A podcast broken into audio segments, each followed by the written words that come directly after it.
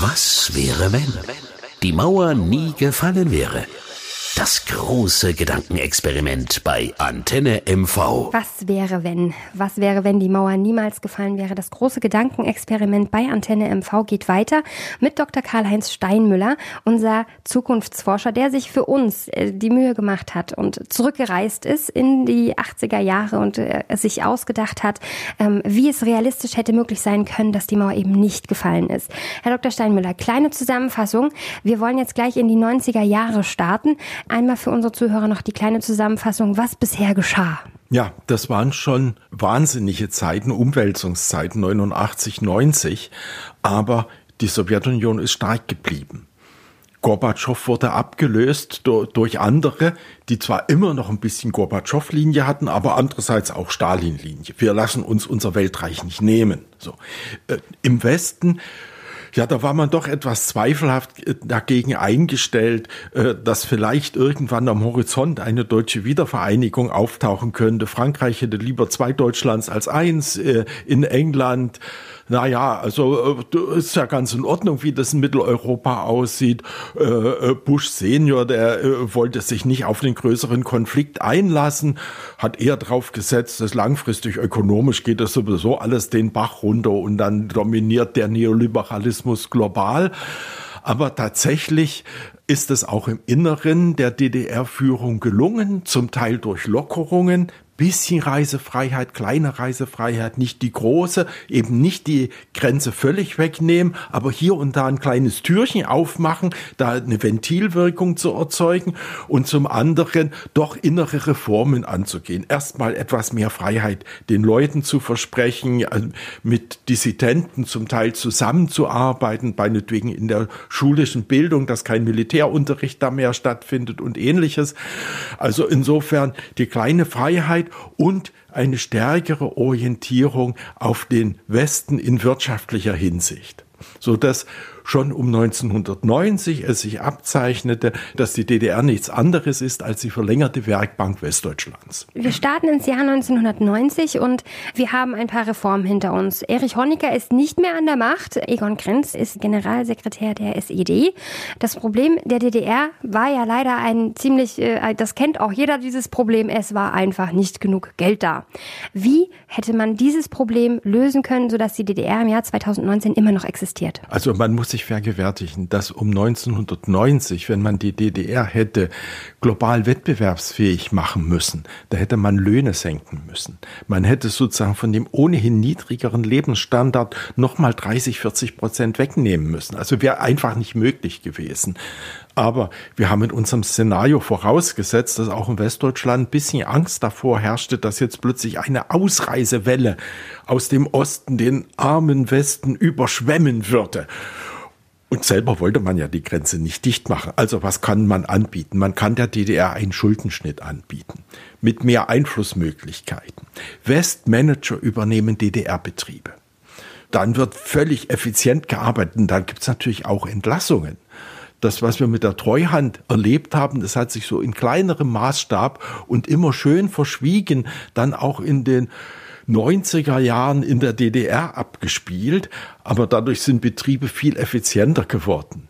Und man kann sich durchaus vorstellen, dass dann jemand aus dem Westen Karl Zeiss Jena übernommen hat. Oder dass bei den Werften dann auch Westmanager gekommen sind und in Verein mit Ostmanagern, äh, die auf das, was in der DDR Weltniveau hieß, gebracht hat. Und äh, das wär, hätte natürlich schon positive wirtschaftliche Effekte gehabt und hätte auch punktuell zumindest ein bisschen die Stimmung verbessert. Aber wir dürfen nicht sehen, in der Fläche des Landes und, und gerade in den Städten war auch in den 90er Jahren die Situation in diesem Szenario noch ziemlich schlecht. Und es gab Missmut und Unstimmungen. Und äh, wir wissen das aus der Entwicklung von kommunistischen Ländern, dass es immer nach Perioden der Öffnung wieder Perioden der Verengung gab. Und in dem Szenario müsste man annehmen, während äh, dass die Intellektuellen der DDR, die Schriftsteller und Künstler sich 1990 über die Veränderungen gefreut haben und Egon Krenz als in DDR Gorbatschow gefeiert haben oder meinetwegen Markus Wolf, egal wer da den Ton angegeben hat, und Kurt Hager durch die Tabelle Tapetentür abgegangen ist. Also, dass äh, es da Lockerungen gab, aber irgendwann hat es wieder zurückgeschlagen. Und das wäre so in der zweiten Hälfte der 90er Jahre wahrscheinlich gewesen, dass man dann äh, sozusagen das Volk war ein bisschen besser dran gewesen obwohl äh, viele gesagt haben, äh, besser im Westen arbeitslos als im Osten arbeitslohn. Also muss man auch so sehen. Aber äh, das jedenfalls dann wieder zu kulturellen Rückschritten und zu Verengungen kam. Und äh, trotzdem noch das System sich stabil gehalten hat. Also auch die fortexistierende DDR ist immer wieder durch Krisenzeiten gelaufen. Das ist nicht so glatt da, diese 30 Jahre. Das ist eine fürchterlich lange Zeit. Ich, ich kenne es äh, aus den Erzählungen meiner Eltern. Also, ne, ähm, ich bin in Ostdeutschland geboren. Meine Mutter hat mir immer erzählt, dass es ja auch nicht jeder sich aussuchen konnte, was er werden wollte. Und ich glaube, das ist ja ein großer Punkt auch der Zufriedenheit der Menschen. Und wenn wir jetzt sagen, okay, ein Westmanager kommt an unsere äh, MV-Werft und äh, es wird quasi ein bisschen besser und es wird alles ein bisschen bisschen lockerer und ähm, wirtschaftlich geht es uns ein bisschen besser. Hätte ich in diesem Szenario die Möglichkeit gehabt, mir auszusuchen, was ich machen möchte? Ja, das hängt davon ab, äh, was Sie gemacht hätten. Wenn Sie einen handwerklichen Beruf eingeschlagen hätten, da wären viele Möglichkeiten gewesen. Handwerker wurden in der DDR so dringend gesucht wie heute in ganz Deutschland. Also das ist das eine. Aber wenn sie studiert hätten, da, da gab es die Absolventenvermittlung. Das ist ja ein großer Vorzug gegenüber dem westlichen System gewesen, wenn wir das jetzt so aus Parteisicht sehen. Da sagt man, wir brauchen Ingenieure in den Werften. Also sagt man den jungen Leuten, werd gefälligst da Ingenieur, ob ihr wollt oder nicht. So. Und äh, ja, was Sozialwissenschaft, so viel Sozialwissenschaftler brauchen wir nicht.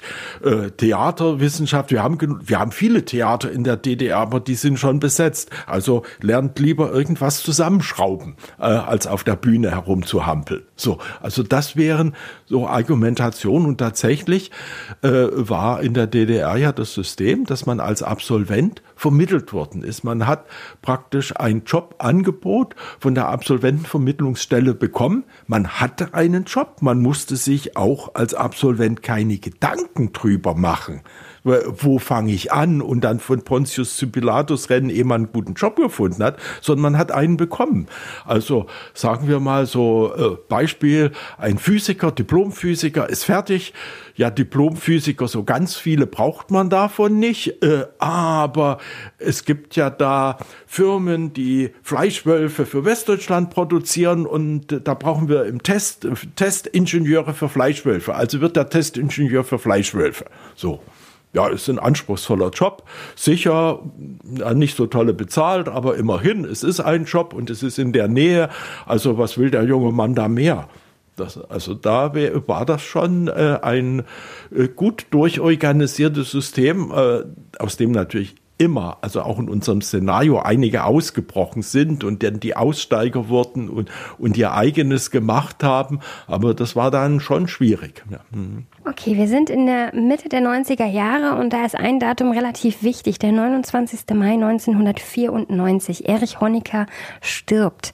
Erich Honecker war ja für die DDR einfach eine ganz, ganz wichtige Persönlichkeit, aber so ein Personenkult hätte es damals nicht um ihn gegeben, wenn er gestorben wäre, oder?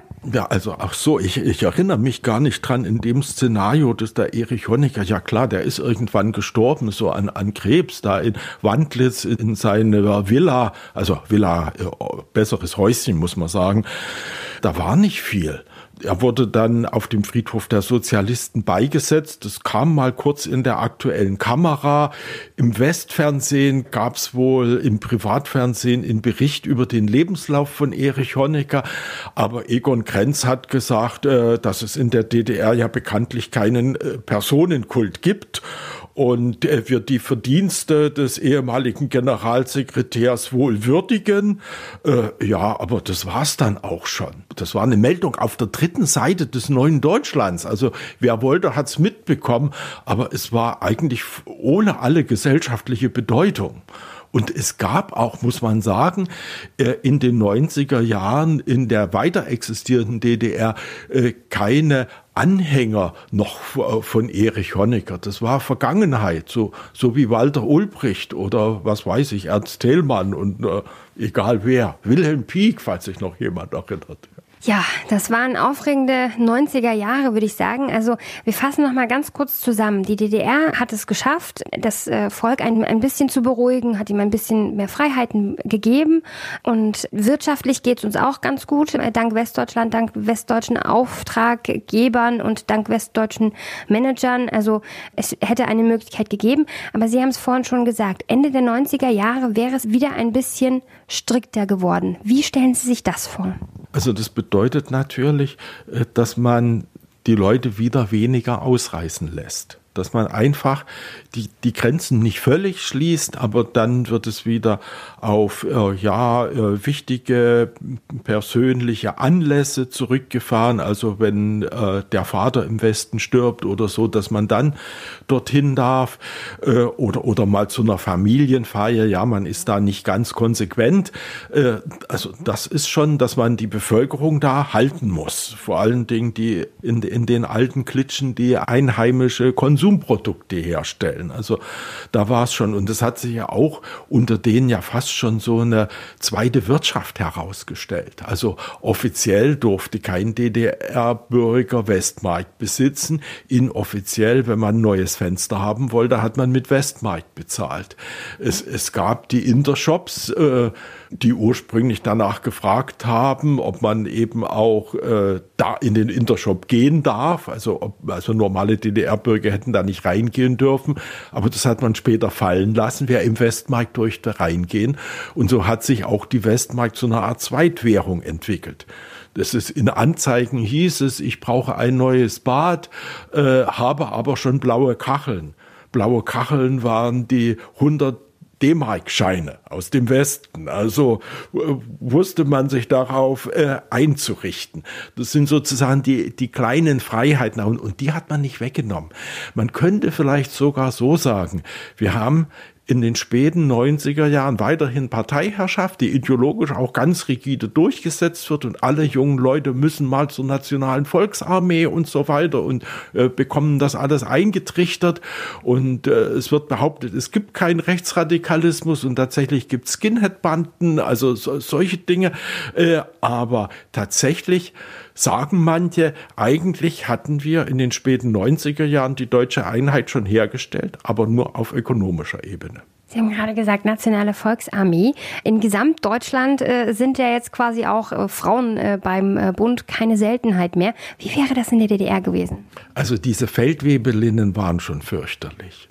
Ja, nein, äh, es war prinzipiell natürlich, dass äh, Männer wehrpflichtig waren und äh, Frauen sich aber freiwillig melden konnten. Wobei ursprünglich man wohl immer daran gedacht hat, ja, du habt typische Frauenberufe, da Susanni, nicht wahr? Und so etwas. Oder in der Verwaltung, da saßen ohnehin welche. Und dann gibt's eben leider auch beim weiblichen Geschlecht wohl in jedem Land da, darunter so aggressive, schießwütige Mannweiber. Das ist, und die sind dann äh, Feldwebelinnen, müsste man heute sagen, also zu DDR weibliche Feldwebel geworden. Interessant. Sehr, äh, sehr. Grenze, an der Grenze hatten wir mitunter diese, in den äh, Meldestellen hatten wir äh, solche Leute, also die richtig sozusagen Haare auf den Zähnen hatten. Aber Wehrpflicht für Frauen gibt's nicht. Nein, nein. Auch in unserem Szenario. Gibt es ja jetzt in ganz Deutschland auch nicht, aber auch in der DDR wäre das nicht gekommen. Ja, nein, das hätte man nicht eingeführt. Man hätte es vielleicht eingeführt, wenn in Westdeutschland Wehrpflicht für Frauen eingeführt worden wäre, dann hätte man gesagt, wir müssen nachziehen. Aber man hätte nicht äh, da voranpreschen können. Gleichberechtigung ja, also wenn eine Frau unbedingt zur nationalen Volksarmee will, aber gern in der Küche sind noch Plätze frei, aber äh, nicht keine keine Pflicht. Äh, andererseits war es natürlich immer gut äh, und das ist vielleicht auch eine Neuerung dann in den 90er, vielleicht schon 2000er Jahren, dass man äh, junge Frauen dann doch äh, motiviert hat, auch zum Teil nach Studienabschluss oder wie auch immer, dass sie erstmal was in der Pflege machen und so. Also die DDR hatte ja auch mit dem Alterungsproblem zu kämpfen.